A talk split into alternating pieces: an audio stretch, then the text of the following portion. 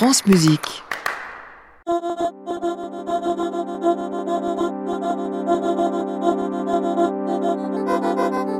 Bonsoir.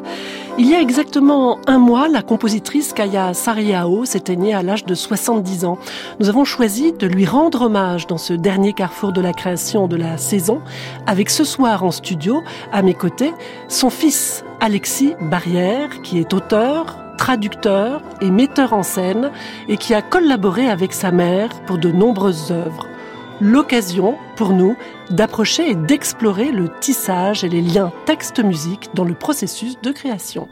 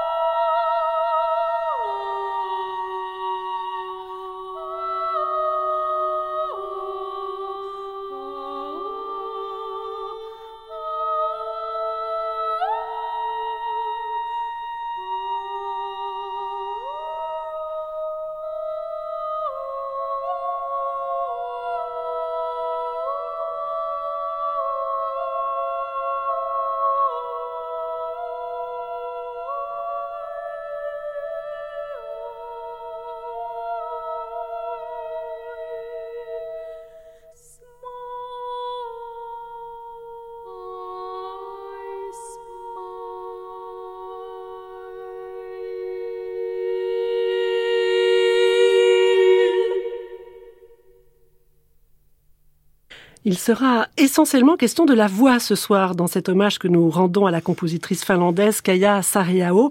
La voix est centrale dans son œuvre, à l'opéra bien sûr, genre dans lequel elle s'est beaucoup investie avec la composition de six opéras, mais pas que. Kaya Sariao a également beaucoup composé pour la voix au concert, qu'il s'agisse de la voix seule, de l'association voix-piano, du chœur a cappella. Sa production en ce domaine est nombreuse et variée. Nous ouvrons l'émission par une sans parole, mais il sera également question ce soir de textes, et plus précisément des textes écrits par le fils de la compositrice, Alexis Barrière, qui est auteur et dont plusieurs textes ont été mis en musique par Kaya Sariao. Bonsoir Alexis. Bonsoir Corinne et merci beaucoup d'être avec nous ce soir, d'avoir accepté notre invitation pour cet euh, hommage à, à, Kaya. Alors dans cette famille de musiciens, je rappelle que votre père est le compositeur Jean-Baptiste Barrière et artiste multimédia et que votre jeune sœur, Alissa, est violoniste et chef d'orchestre. Et eh bien parmi tous ces musiciens, vous, vous êtes tourné vers les lettres. Vous n'avez pas du tout pratiqué la musique? Comment est-ce possible? J'ai joué du piano, j'ai fait du chant euh, choral, euh, et je dis souvent que l'avantage de naître dans une famille de musiciens, c'est que quand on n'a pas de talent musical, c'est repéré très vite, et que j'ai pu donc euh, très tôt me chercher d'autres domaines qui m'intéressaient. J'ai commencé à faire du théâtre et à écrire dans, dans mon adolescence, et c'est par ce biais-là que je suis revenu plus tard à la musique, et je travaille maintenant beaucoup avec des compositeurs et c'est quelque chose qui est bien sûr dû à, mon histoire familiale. Je travaille avec euh, différents compositeurs et pour moi c'est vraiment un, mystère inépuisable, la, la, manière dont fonctionne euh, l'esprit compositeur. Alors justement, celui de votre mère, vous l'avez euh, particulièrement côtoyé et connu. Vous avez écrit combien de textes pour Kaya Sariao bah, Nous avons créé quatre œuvres pour chœur ensemble. Et par ailleurs, euh, nous avons travaillé sur l'opéra Innocence ensemble, dont j'étais co-librettiste. Et puis il y a eu différents projets sur lesquels j'ai donné un, peu mon point de vue dramaturgique. Et puis il y a eu une, une de nos dernières bizarreries, c'était que j'ai écrit un texte pour son concerto pour violon, Graal Théâtre. Oui. Euh, donc euh, cette fois, ce n'était pas le texte qui précédait la musique, mais le texte qui venait répondre à la musique et qui venait s'insérer dans ce concerto qui donc euh, cette nouvelle version qui va également être publiée euh, d'un concerto pour euh, violon et voix à parler. Ah oui, mais on va suivre tout cela de très près. Alors on va remonter le temps et puis on va remonter à l'époque des de vos 15 ans. C'est le premier texte que vous écrivez euh, donc pour Kaya, une collaboration de jeunesse. On est en 2005. Vous écrivez le texte de Horloge tais-toi qu'on va écouter à l'instant. De quoi s'agit-il si jeune? Kaya s'était vu proposer d'écrire une œuvre pour le chœur dans lequel ma, sœur, qui avait 9-10 ans à l'époque, chantait un chœur de, conservatoire. Et euh, l'idée de Kaya était de prendre quelqu'un qui est un peu à mi-chemin euh, entre l'enfance et euh, le monde des grands, donc un adolescent moi-même. Et c'est donc c'est tombé sur vous. voilà, et peut-être trop candidement, elle a, elle m'a proposé de, m'a donné carte blanche, elle m'a dit, euh, essaye d'imaginer qu'est-ce qui pourrait t'intéresser, qu'est-ce qui pourrait se convenir.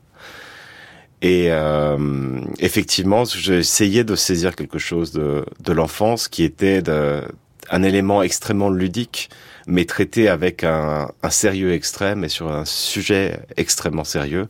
Et donc, en l'occurrence, euh, le passage du temps. Et c'est euh, simplement un chœur qui donc est divisé en deux groupes une horloge et euh, quelqu'un qui écoute l'horloge et qui est insupporté par le tic-tac et qui mène une espèce de lutte euh, métaphysique euh, avec l'horloge. Et donc il faut imaginer ça chanté par des enfants de moins de 10 ans.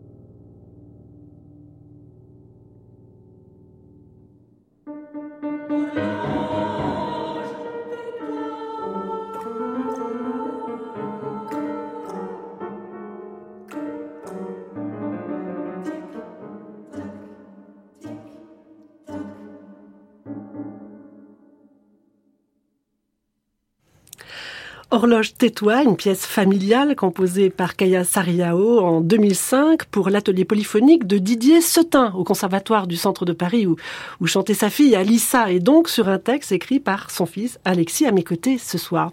Et nous écoutions ici le premier enregistrement mondial de cette œuvre qui est pourtant assez fréquemment donnée, que ce soit avec des chœurs euh, d'enfants, euh, des chœurs de femmes ou même des solistes. Euh, ici donc nous écoutions les femmes du chœur de chambre d'Helsinki sous la direction de Nils Schweckendick avec Anna Kouaya au piano. Un enregistrement qui vient de paraître chez le label suédois BIS. Alexis, nous écoutions donc en quelque sorte le tout début de votre collaboration avec votre mère et la toute dernière œuvre que vous avez réalisée ensemble, c'est cette grande fresque que vous nous avez livrée au Festival d'Aix-en-Provence en juillet 2021, l'opéra Innocence, toujours à l'écoute sur le site de, de, France Musique. Et là, vous êtes donc à six mains, puisqu'il y a euh, Kaya évidemment. Euh, vous réalisez le livret pour l'opéra, mais à partir d'un scénario, un scénario qui a été d'abord écrit en finnois spécifiquement pour l'opéra par Sophie Oksanen, l'autrice finlandaise. Alors comment avez-vous travaillé tous les trois? Euh, C'était euh, vraiment un projet au long cours, puisque la commande euh, a été reçue par Kaya à l'origine du Royal Opera House euh, en 2012.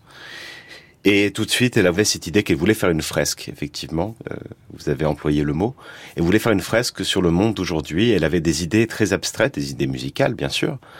Et dans son expérience euh, de l'opéra, elle savait que c'était important de, de partir de la dramaturgie, d'avoir les bons interlocuteurs.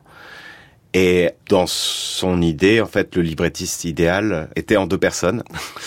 Il y avait Sophie Oksanen qui écrit des, des romans qui parle de l'histoire récente, qui parle mmh. du monde contemporain avec euh, une acuité, un côté euh, direct et aussi un sens de la grande forme qui est vraiment époustouflant, mais qui donc n'avait jamais écrit de livret d'opéra et qui ne pouvait pas prendre en charge non plus le côté euh, multilingue que Kaya a voulu d'emblée introduire, parce que donc pour elle, elle réfléchissait en termes sonores. Il fallait faire un opéra sur le monde d'aujourd'hui et le son, le son du monde d'aujourd'hui pour elle, il est dans le brassage des langues aussi.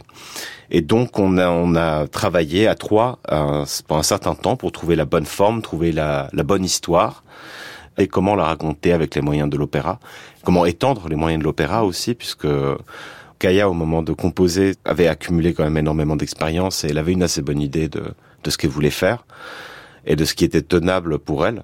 Et pour pas retirer du texte, euh, pour donner tout l'espace euh, à Sophie aussi de développer les personnages, on est venu à ces solutions de, de confier tel personnage à un, comédien, de pas tout inscrire dans la dilatation du chant lyrique qui forcément limite euh, beaucoup le, la longueur du texte. Et oui, puisqu'il y a des espaces chantés, des espaces parlés, joués même scéniquement, sans texte parfois, donc une, plusieurs niveaux. Voilà, c'était aussi de multiplier les, les façons de raconter l'histoire parce qu'il y avait cette idée que Kaya avait dès le départ, c'est qu'elle voulait faire un opéra rapide, un opéra euh, qui avance à toute allure. Il y a quelque chose euh, qui est particulier, c'est que même si ça parle d'un sujet contemporain, une tuerie dans, une école, ça n'est pas fondé sur un fait réel en particulier.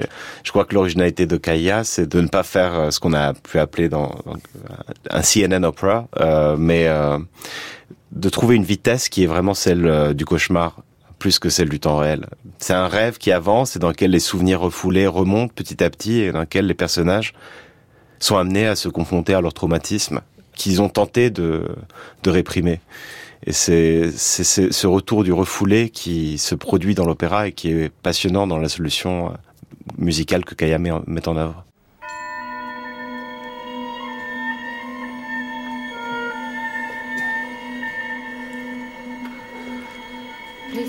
Αυτό δεν ήξερα τι θα γινώ μεγαλώνοντας. Ύστερα ήξερα.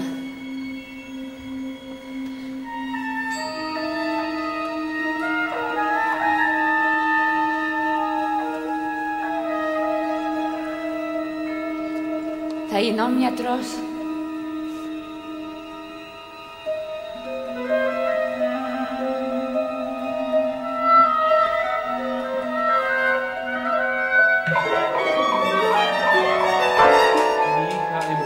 Patinar sobre hielo y tenía que ir a los actos donde ella se presentaba.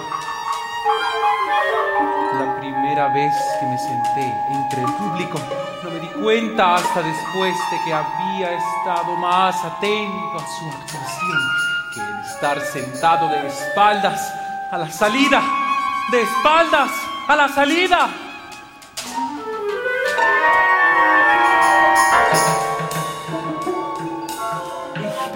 In ein anderes Land gezogen. Und ich werde von vorne anfangen. Und ich glaube, glaube daran, dass ich es schaffe.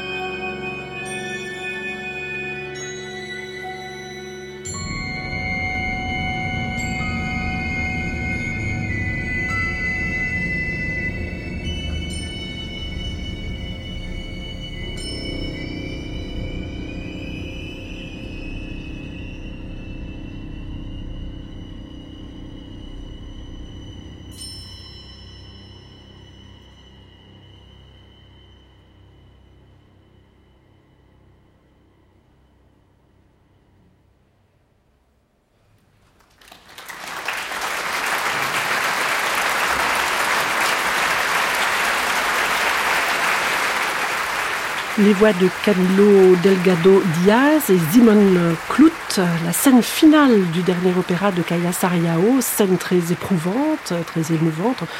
En même temps que libératrice en quelque sorte, où le fantôme de la jeune femme, Marquetta, ici interprétée par Vilma Ya, demande à sa mère de la laisser partir et de faire son deuil. Nous écoutions la captation de l'opéra réalisée par les équipes techniques de Radio France au Festival d'Aix-en-Provence le 10 juillet 2021. Alors je vous propose à présent de découvrir ensemble l'une des toutes dernières œuvres composées par Kaya Sariao et qui vient de paraître au disque dans le même album que Horloge Tais-toi, que nous venons d'entendre avec les mêmes interprètes, donc le chœur de chambre d'Helsinki, augmenté de l'ensemble Sous la direction de Nils Schwekendick. Alors cette fois, Alexis, vous êtes euh, l'auteur de tous les textes de cette œuvre et vous allez nous présenter le sujet de cette œuvre qui est une œuvre sombre hein, et son titre pour commencer, Reconnaissance au singulier. L'ambiguïté du titre Reconnaissance, c'était que qu'il puisse aussi s'entendre en anglais et qu'il a du coup des plusieurs sens possibles et euh, d'abord un, un, sens en anglais premier qui est celui de l'exploration, de la, de la conquête militaire, partir en reconnaissance, explorer, conquérir, et derrière un deuxième sens qui se dévoile, qui est plus intime, qui est le, le fait de, de reconnaître quelque chose, peut-être de se reconnaître soi-même dans un miroir. C'est parti vraiment, là encore, d'une commande, d'une pièce pour chœur, sur laquelle euh, Kaya m'a proposé que nous continuions un peu le travail que nous avions euh, fait sur Innocence. Cette chose qui était très nouvelle pour elle dans Innocence, de se confronter à un sujet contemporain, d'une manière très frontale. Je lui ai proposé d'y aller carrément, et donc de faire un, un madrigal de science-fiction. Ah, il s'agit de science-fiction. Une science-fiction un peu, un peu spéciale, un peu étrange, bien sûr, mais euh, qui est faite à, à la mesure de Kaya.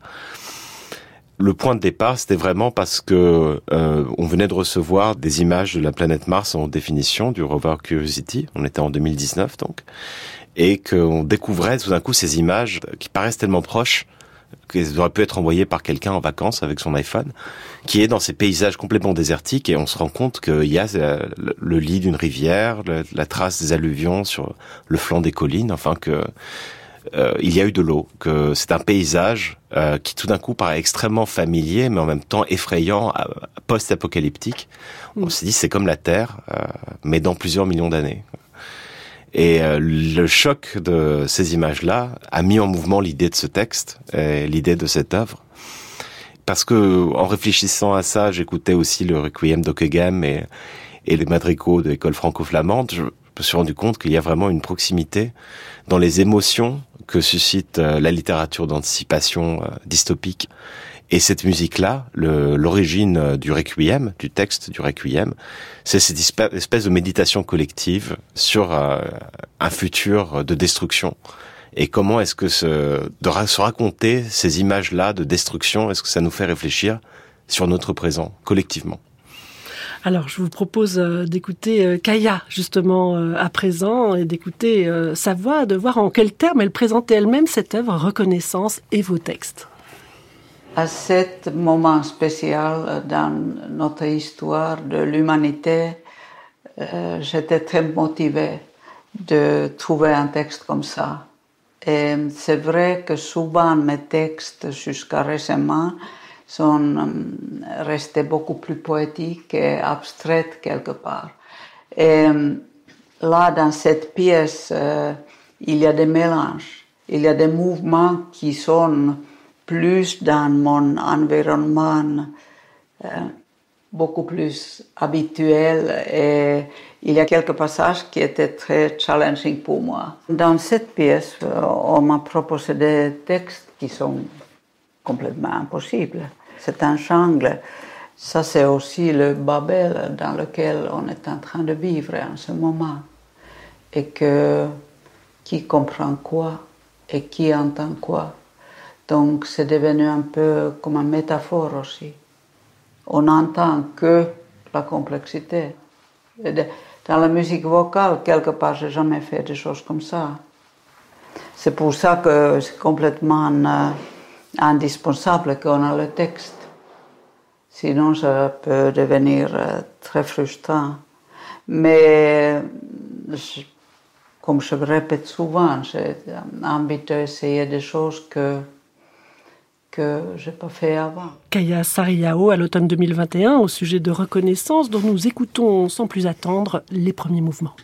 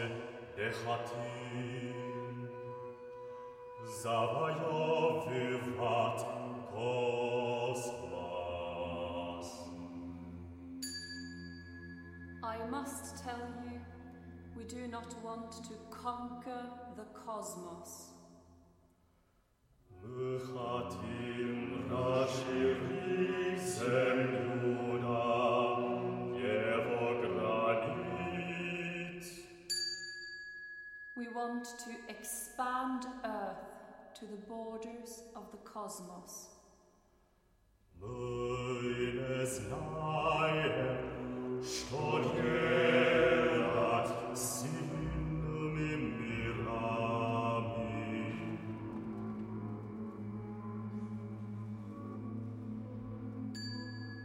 We do not know what to do with other worlds.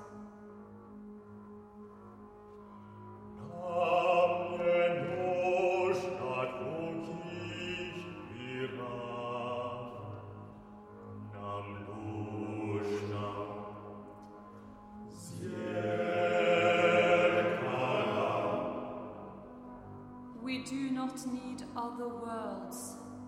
We need a mirror.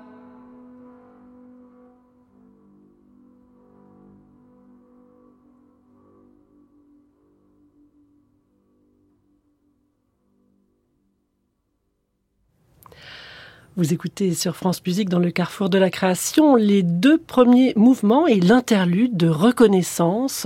Au singulier, une œuvre composée par Kaya Sariao en 2021 qui vient donc d'être enregistrée, un enregistrement qui vient de paraître la semaine dernière. Et nous sommes donc en compagnie d'Alexis Barrière qui a écrit les textes de cette œuvre tardive de Kaya Sariao. Qu'est-ce que cela raconte là, ce que nous venons d'entendre?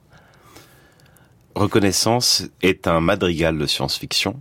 Comme tout madrigal, c'est un mini-opéra, euh, une histoire racontée en 20 minutes, mmh. mais avec cette capacité de, de la musique chorale de densifier une histoire et de la faire euh, fragmenter, proliférer, dans, donner des proportions gigantesques. Et donc, euh, les proportions sont effectivement gigantesques puisqu'on est en présence de, de, du genre humain lui-même à travers ce chœur.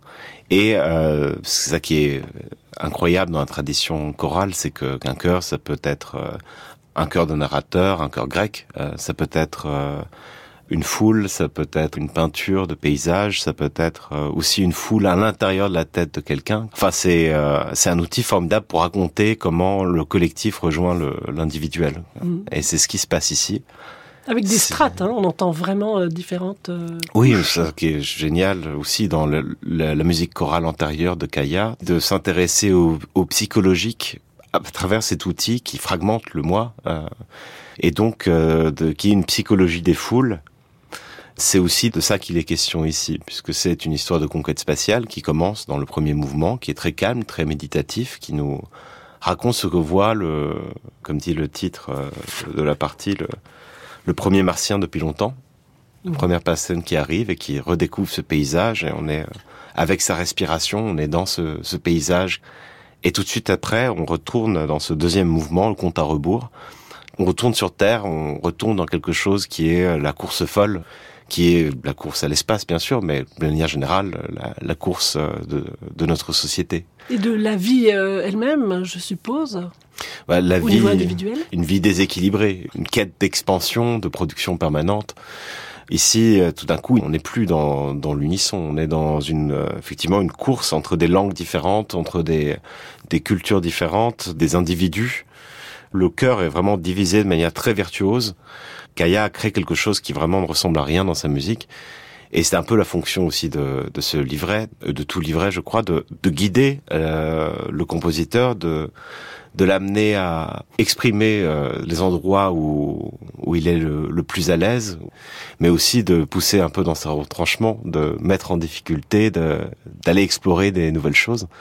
Et donc, à quoi ressemble un compte à rebours de lancement de fusée composé par Kaya Sariao J'étais curieux de le savoir et maintenant on sait. On vient de l'entendre. On vient de l'entendre. C'est effectivement, il y a quelque chose qui est complètement inouï dans sa musique. Elle a vraiment souffert dans l'écriture de, de cette chose-là.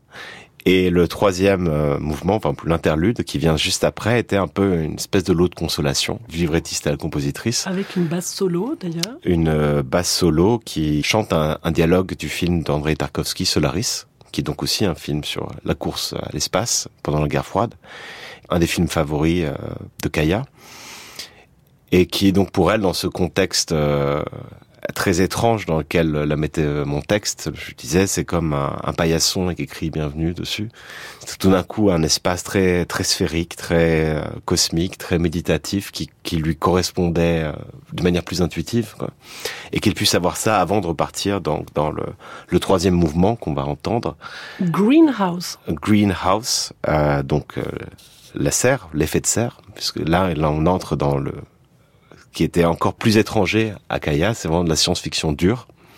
C'est la suite de la conquête de Mars, et donc c'est euh, l'humanité qui, est trop bien embêtée parce que sur Mars il n'y a pas d'atmosphère et qu'il faut en faire une.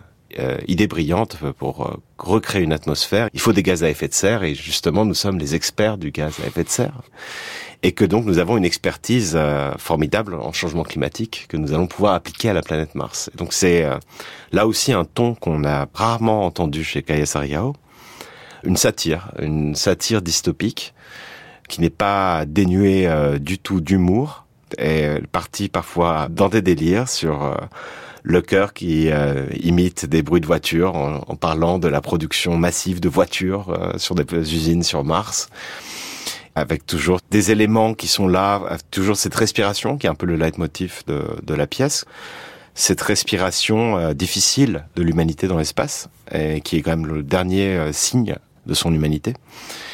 Et donc de donner à Kaya à composer aussi des, des mots comme manganèse ou euh, gaz fluoré qu'on n'attend pas, qu'on n'attendait pas, mais qui viennent aussi la, la déplacer. Et euh, après ce passage dystopique, on, on fait de nouveau un décentrage radical et on va dans le désert de l'Arizona auprès des, des Indiens Hopi.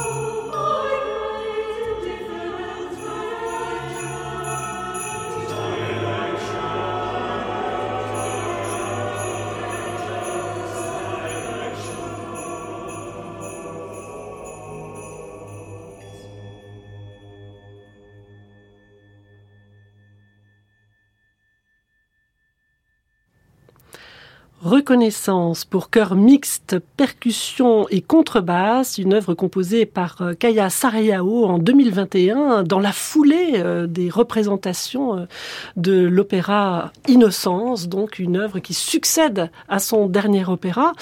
Et nous écoutions à l'instant les mouvements numéro 3, Greenhouse, et numéro 4, Desert People. Alors ce peuple du désert, de quel peuple s'agit-il, Alexis? Eh bien, après nous être promenés sur Mars et dans différentes parties euh, de la Terre, nous, nous allons dans le désert de l'Arizona et nous rencontrons les Indiens Hopi.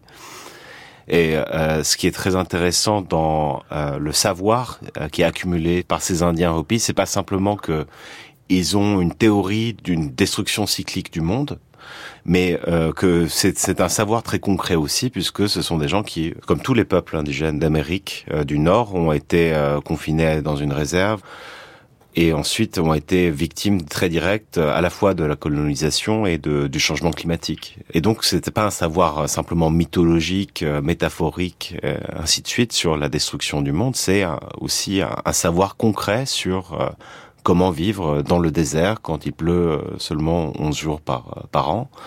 Enfin, c'est il y a tout un savoir sur comment réagir au réchauffement de la planète que nous devons acquérir. On vit dans une réalité qui est extrêmement concrètement marquée par le caractère irréversible du changement climatique et de notre propre inaction vis-à-vis de ça. Et dans cette euh, œuvre qui parle globalement de notre attitude de conquérant, d'expansion permanente, cette mentalité, il s'agit de l'interroger par différents angles, de donner la parole à, Tarkovsky euh, au moment de la guerre froide, qui fait une critique de la course à l'espace, de donner la parole aux Indiens Hopi, et euh, de, donc de multiplier les points de vue. Parce qu'il y a vraiment des enjeux concrets qui sont liés bien sûr à notre environnement, au fait que le changement climatique, c'est aussi la raréfaction des espèces, c'est euh, tout notre mode de vie qui s'unifie, enfin, et c'est ça, ça, vient aussi de, quelque chose qui est déjà de comment dire de la monoculture, la monoculture des champs, des forêts, et la monoculture de la culture elle-même. Donc d'avoir un écosystème culturel euh, très varié, c'était quelque chose qui tenait très à cœur à, Kaya, qui était aussi euh, une défenseuse de la nature, mais euh, qui était très sensible à ça dans le domaine de la culture. Qu'on a besoin d'une multiplicité de, de points de vue, de culture, de rythme, de manière de sentir, de dire. Et euh, cette œuvre aspire à ça, comme toute la musique de Kaya d'ailleurs, mais peut-être celle-ci le plus explicitement c'est une réaction qui n'est pas hum, peut-être pas désespérée, mais qui dit peut-être plus simplement que cette dystopie, on vit déjà dedans et que euh, on peut pas la contrer, euh, en tout cas par les moyens de la musique, du jour au lendemain. Mais on peut faire ce que Kaya, avec sa musique, fait le mieux, c'est-à-dire euh, nous entraîner dans un autre espace, nous faire prendre du recul, nous faire observer, nous faire respirer différemment et nous mettre dans la position de celui qui écoute écoute euh, d'autres voix ou écoute euh, ce qui est en train de se passer dans le monde autour de lui. C'est peut-être encore ce, ce qu'on peut faire de mieux.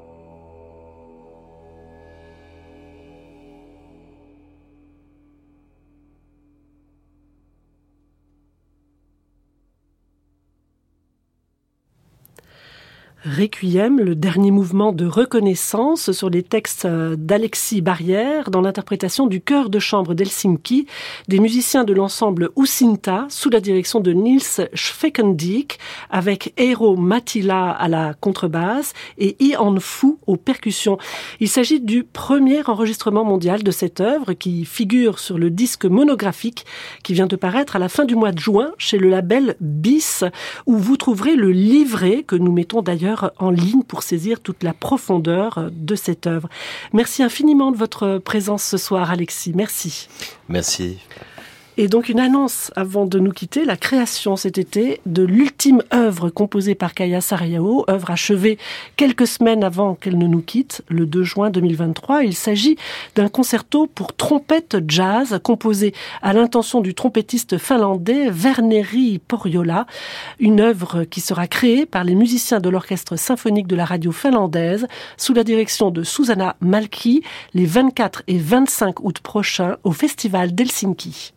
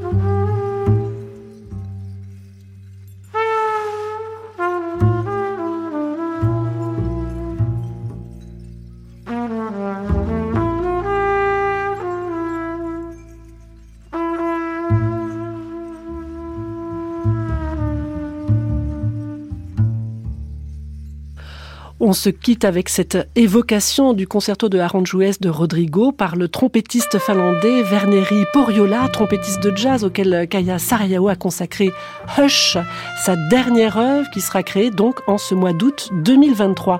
Un grand merci encore à Alexis Barrière de sa présence ce soir à l'antenne avec nous. Par lui, nous adressons notre soutien à toute sa famille pendant cette période de deuil. Ce carrefour de la création en hommage à Kaya Sariao a été produit par Corinne Schneider réalisé par Céline Parfenoff, avec Sébastien Royer au son et au mixage, et la collaboration d'Aurore Deniso Bensala et Maud Nourri.